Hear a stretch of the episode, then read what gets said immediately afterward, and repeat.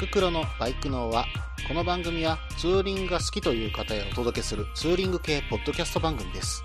私のみならず、皆さんのおすすめスポットやグルメ、イベントなどを紹介、共有ができればと思っております。どうぞ皆さんよろしくお願いいたします。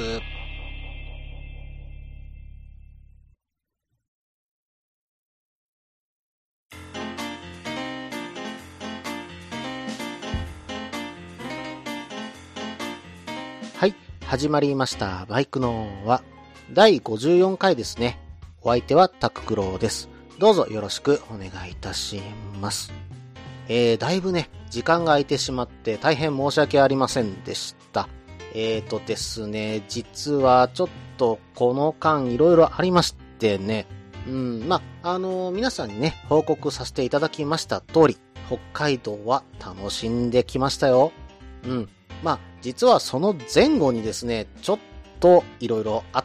たんです。うん、まあ、この話はね、ちょっと北海道2泊3日の旅の、えー報告をちょっと今回させていただこうと思ってますので、その中でね、えーお話しさせていただこうかと思います。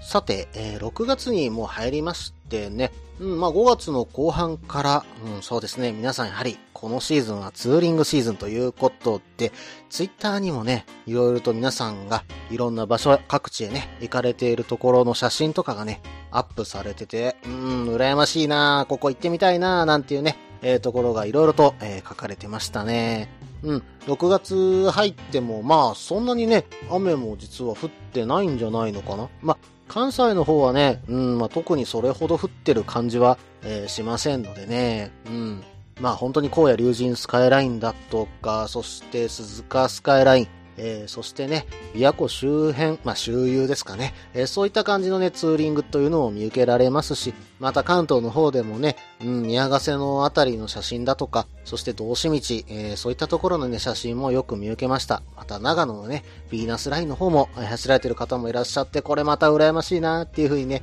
えー覗かさせていただいておりました。本当にね、皆さん、あの、このシーズンはよくツーリングの方に行かれてるかと思いますんでね、ぜひね、その行った場所、投稿いただいたらね、嬉しいかなって思います。あ、そうそう、それとね、うん、まあ、6月入ってっていうところか、5月の末ぐらいからでしょうか。うん、まあ、ツイッター上でね、WR をね、あの、買われる方が非常に多いなっていうふうにね、うん、見たんですよね。まあ、生産終了ということもあって、まあ、そういったた駆け込み需要といったところもあるんでしょうけども、それにしてもね、WR の人気はすごいなーっていう風にね、見てたんです。うん、まあ、ああいった、まあ、本格的なオフ車っていうものが、まあ、今後、まあ、あれだけパワーのあるオフ車っていうのはそう出ないのかな。まあ、CRF もね、えー見てたらエンジンはね、やっぱり CBR と共有してますしね、本格的に作られたオフ車っていう感じではやっぱり私も受けてないんですよ。まあ、そしてね、フルサイズのオフロード、あと KLX ですかね。まあ、でもそれでもね、WR ほど、うん、パワーが出てるわけでもないですしね。まあ、あの、本格的なオフ車を今のうちに買っとこう。というか、まあ、昔から憧れてただとか、うん、あんないいオフ車はないっていうような感じでね、えー駆け込みでね、需要があるのかなっていうふうに見ています。私もね、WR は実は悩んだんですよ。うん、CRF 買うときにですね、うん、実は迷ってた中の1台ではあるんですね。うん、まあ、あの時迷ってたのは、うん、まあ一番の、うん、対抗馬としてはセローだったんですけども、うん、まあその中でセロー、CRF で、そしてね、えー WR という中で考えてたんですけども、まああの当時はね、私、またがった感覚が CRF が一番ね、なんかしっくりきたっていうのと、うん、まあ、あとはちょっとね、昔からホンダが結構多かったんで、そんなにエンジンが壊れてる感覚がやっぱりないんですよ。うん、なんで、まあ、壊れにくいかなというようなね、えーイメージは、まあ、WR がそれほど壊れるっていうようなイメージも私はないんですけども、CRF の方がなんか、うん、しっかりくるかなと思いましてね、えーそちらの方を選ばさせてもらった経緯がありました。うーん、WR ね、もう生産終了してると思いますんで、もうあと本当残りわずかなんじゃないでしょうか。えー本当にね、買われる方は急いでディーラーに駆け込んでみてください。はい。それではね、今回はコーナーはお休みさせていただいて、特別編を放送させていただこうと思います。北海道2泊3日の旅、報告のコーナー。ということでね、以前から告知しておりました、北海道2泊3日の旅の報告をね、えー、させていただこうかなと思います。えー、まずはですね、実は北海道行く前日の出来事からお話しさせていただこうかと思うんですけども、6月の2日、うん、この6月の2日がね、まあ、どえらいことになってたんですよ。さらにね、その前日から何かちょっとね、体調がおかしかったんですね。うん、で、その時からちょっとね、下痢を催して、で、そして、まあ、その6月1日の夜中ですかね、超高熱が出ましてね、うん、で、えっと、その次の日、ちょっとそのままの状態で会社に行ったんですよ。するとね、もう昼ぐらいになったらもうふらふらふらふらしちゃって、もう仕事どころじゃなくなっちゃったんです。で、そしてね、そのまま病院に実は駆け込んで、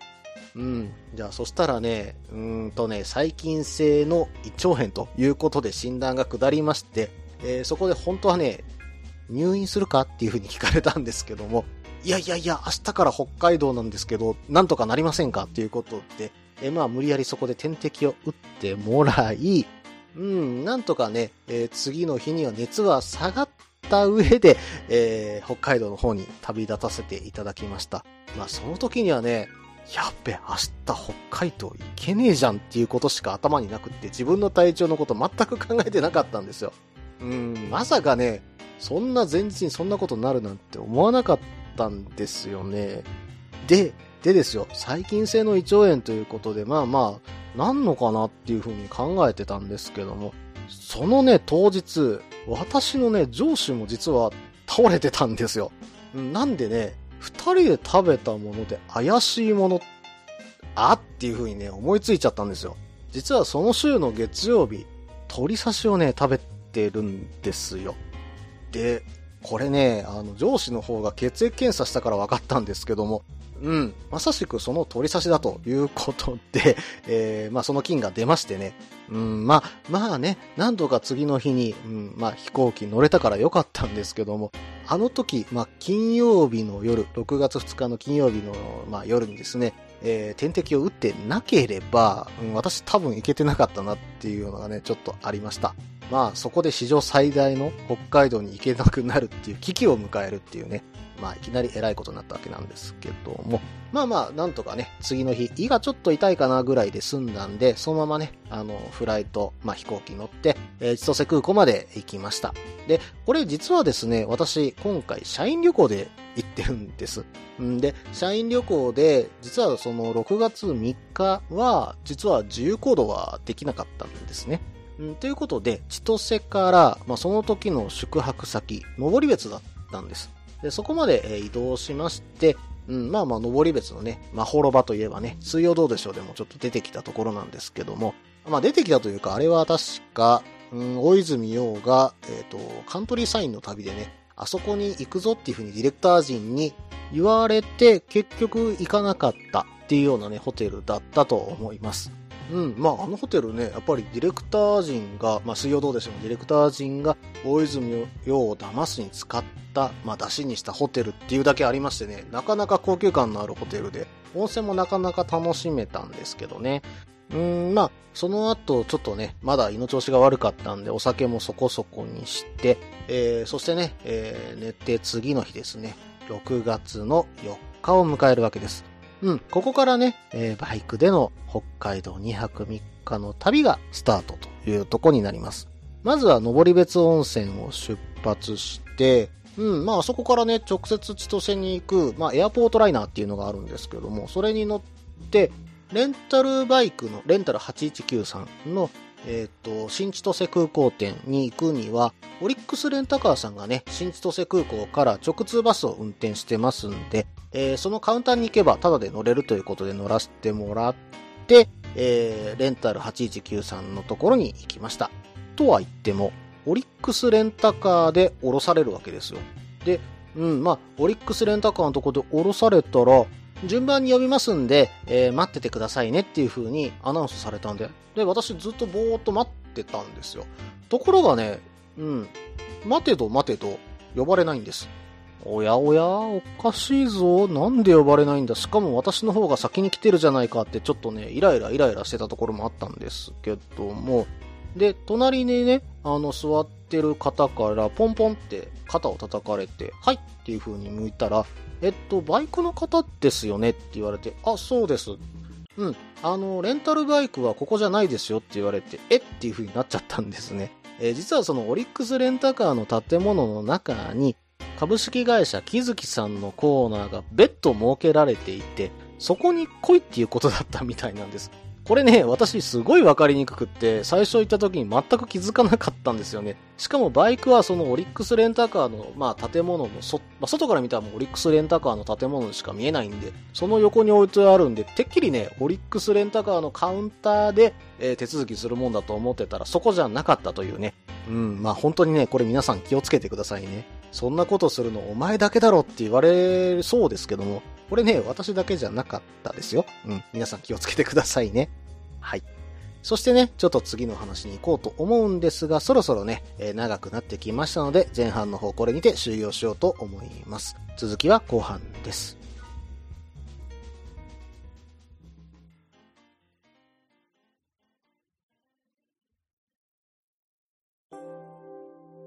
みんなでお話しできる行きつけのライダーズカフェ、ネットに作りませんか？バイク系雑談番組、アットみずき。この番組は、プレゼンターの私、みずきがお話しするだけでなく、リスナーの皆さんにもコメントで参加していただき、バイクに関するお話をしていく、インタラクティブ型バイク系雑談番組です。近況やお題から始まった話が、どんな話につながるのかは、参加する皆さん次第。アットみずきは毎週木曜日、21時からツイキャスにて放送中。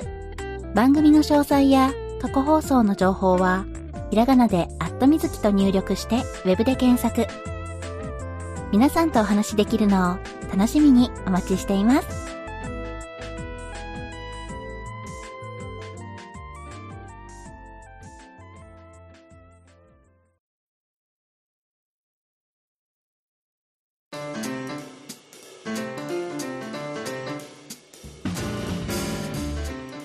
ここから後半です。後半もですね、引き続き北海道2泊3日の旅の報告をね、させていただこうと思います。で、ここまでね、お話しさせてもらった上で、まだ全然ツーリングの話出てないじゃないか。早くツーリングの話をしろこの野郎っていう風にね、怒られちゃいそうですけども、うん、ここからね、そういった話ちょこちょこ入れていきますよ。ちょこちょこかいっていうもうそれも言われそうですけどね。はい。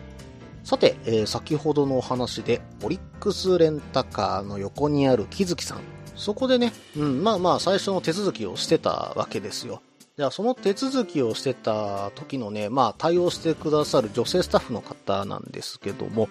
その方がですね、なんと、実は私が今住んでるところのすぐそばに実家がある方で、その話で実は盛り上がっちゃったなんていうことがありますね。まさかあんなところまで行ってね、うん、私の近く、まあ、関西の話をね、するなんていうことも思ってませんでしたし、向こうもね、えー、本当にびっくりされてました。えー、本当にね、行ってるスーパーまで一緒っていうね、それぐらい近い方でね、えー、なんとまあ、なんてこんなとこで地元トークしてんのかなと思いつつ、逆にそこで仲良くなったおかげでね、あの、行き先、いいとことかもちょっと教えてもらったりもしたんですけどもね。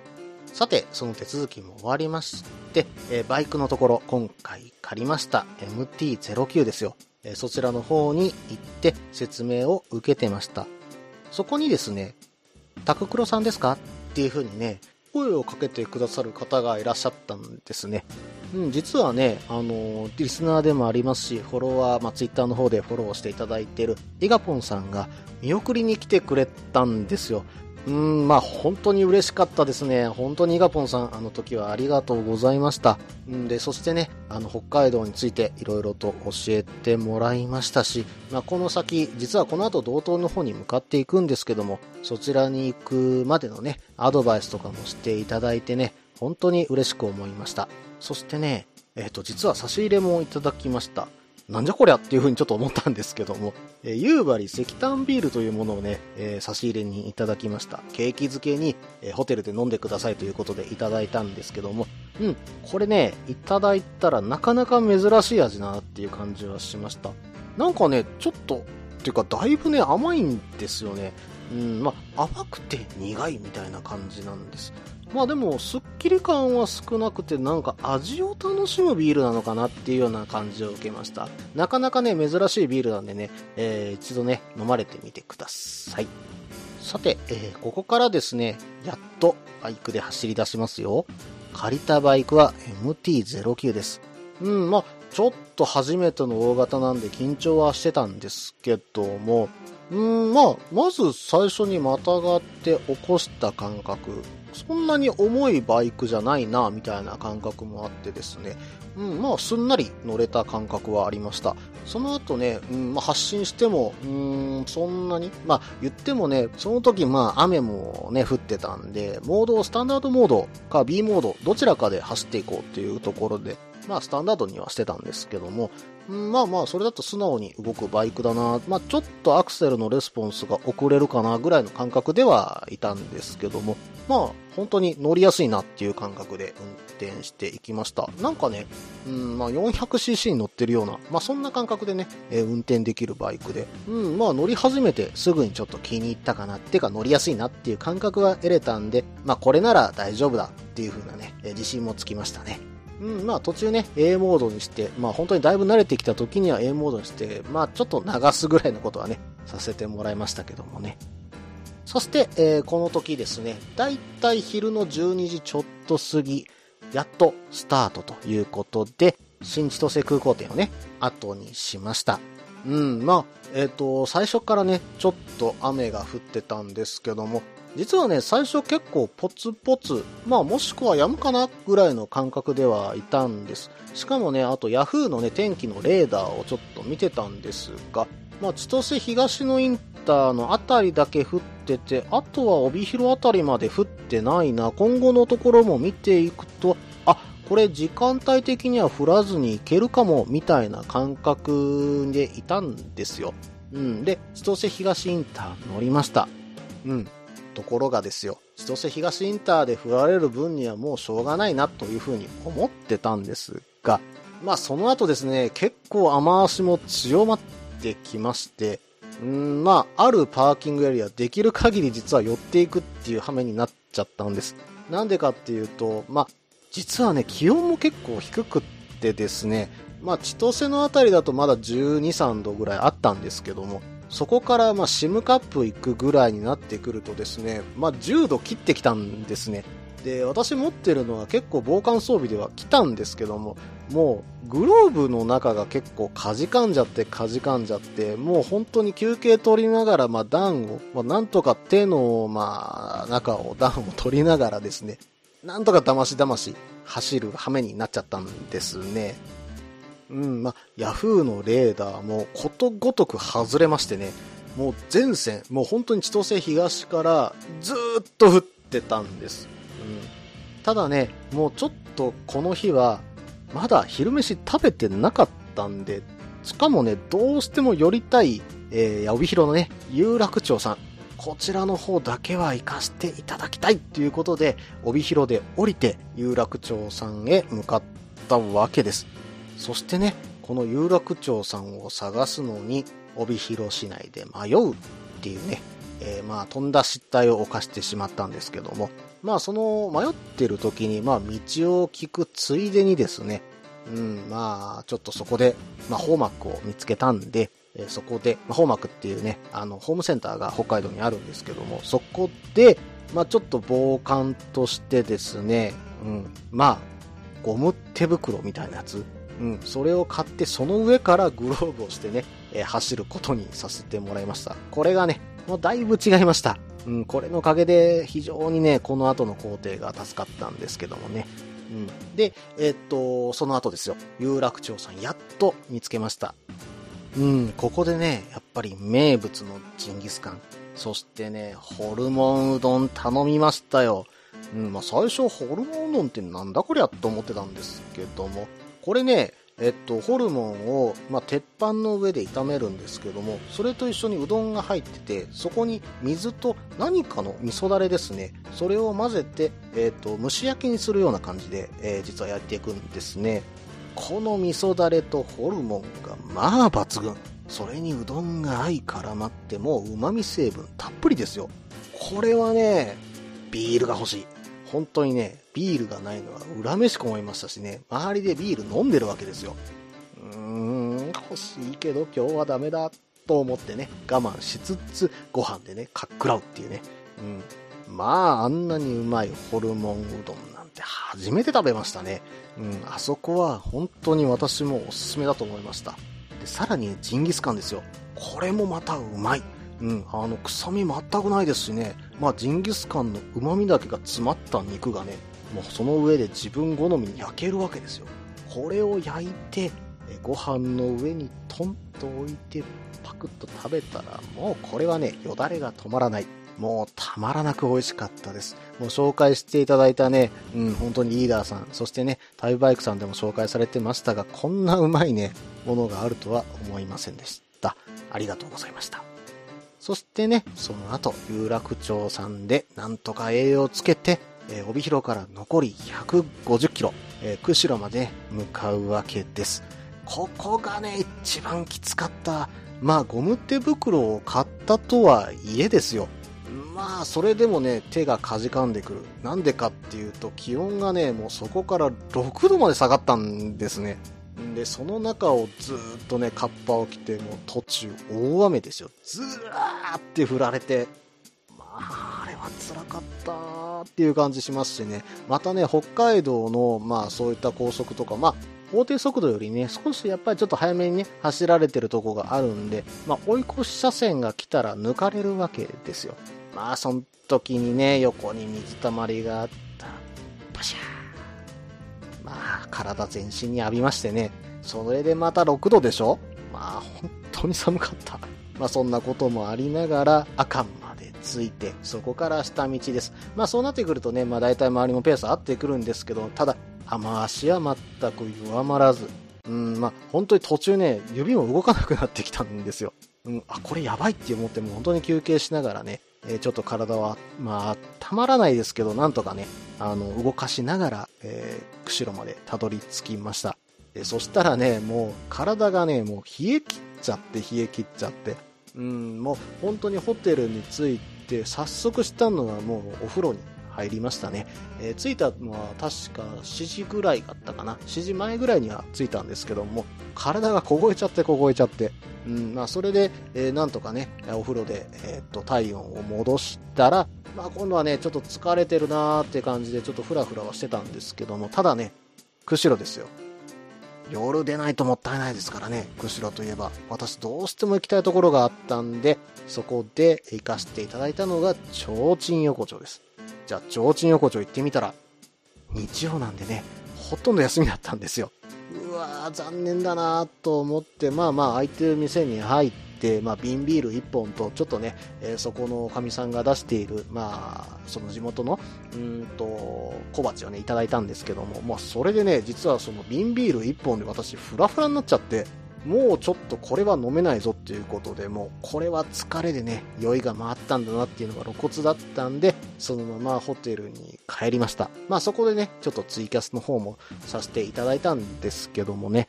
そうそう、実はね、もう一つ事件がありましてね、1日目。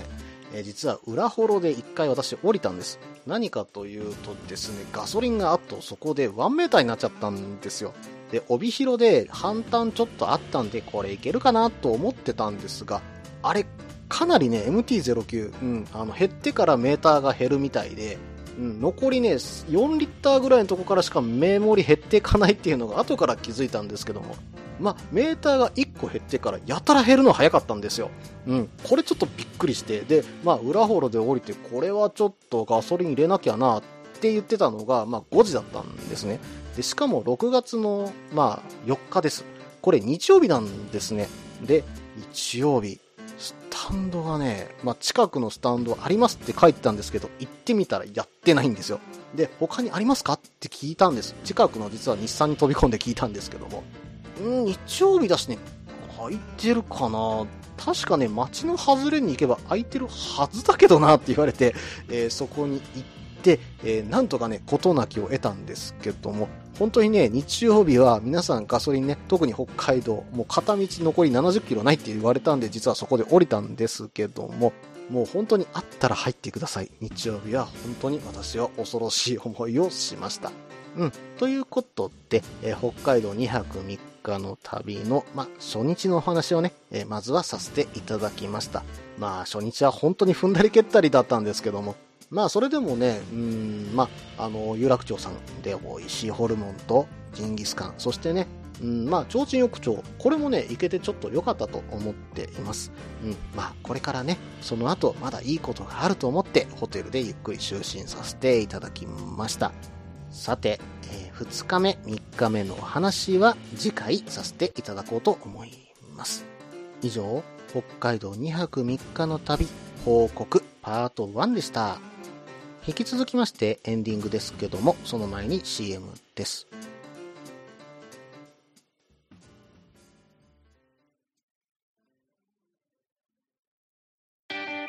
フリースタイルフリースタイルフリースタイルフリースタイル。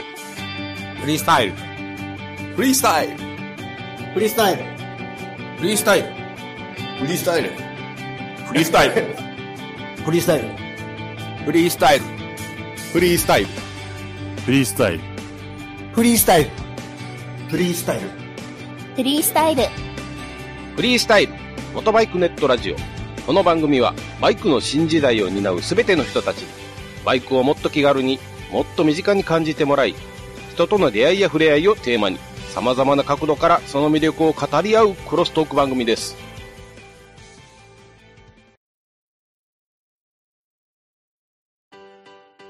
落ち着いて聞いてください。あなた EBR 症候群です。だって、だってお前ハヤボルトじゃんって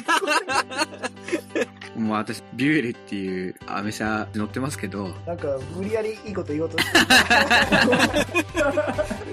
忙しいあなたに心のパーキング。モトバラエティラジオ。 Good Speed。この番組は初心者には情報を、ベテランには懐かしさを。バイクトークを楽しみながら、バイクとライダーの社会的地位向上を目指す、バイクバラエティ番組です。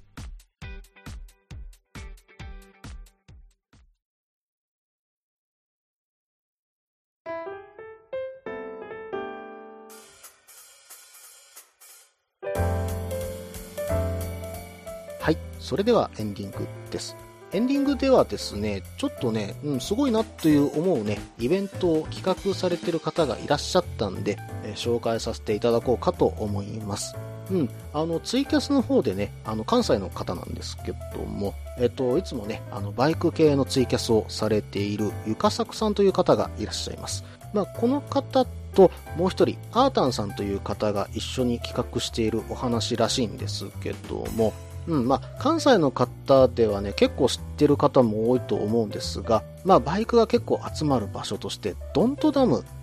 っていうね、場所があるんですね。ここの駐車場、結構ね、本当にバイクも集まるし、車もね、結構あのカスタムされた車とかが集まる場所です。うん、この場所をこのゆかさくさんがよく利用しているというか、ここにどうも集合されていることも多いということで、そこで、うん、まあ、なんだかゴミが気になると。うん、そしてそのゴミが気になるということをツイートしたらしいんですね。で、そしてこのアータンさんっていう方もですね、まあ、日頃利用して一人でゴミ集めをしていたっていう話があったそうです。そこで、この二人がタッグを組んで、ゴミ拾いしようっていう風に、えー、呼びかけたらしいんですね。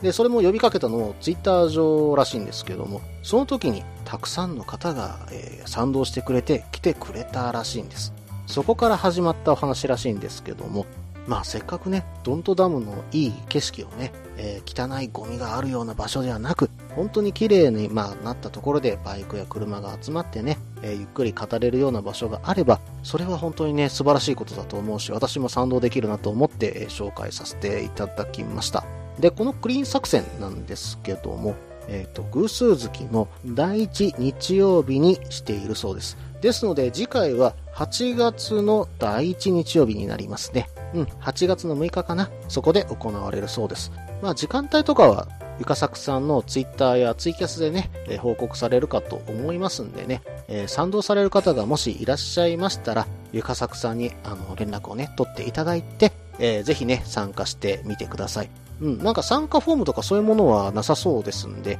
えー、そのあたりは、うん、まあこのゆかさくさんにあの連絡取っていただくか、もしくはツイキャスでね、あの参加方法を聞いてみてくださいね。うん、私もね、あの参加できるときは行かさせていただこうと思います。ゆかさくさん、その時はどうぞよろしくお願いいたします。この番組では皆さんからのメールを募集しています。ツーリングスポット紹介のコーナーでは、おすすめのスポット、穴場のスポット、自分しかいないけど、自分が好きなスポット、自分じゃ行けないけど、良さそうなスポットを教えてください。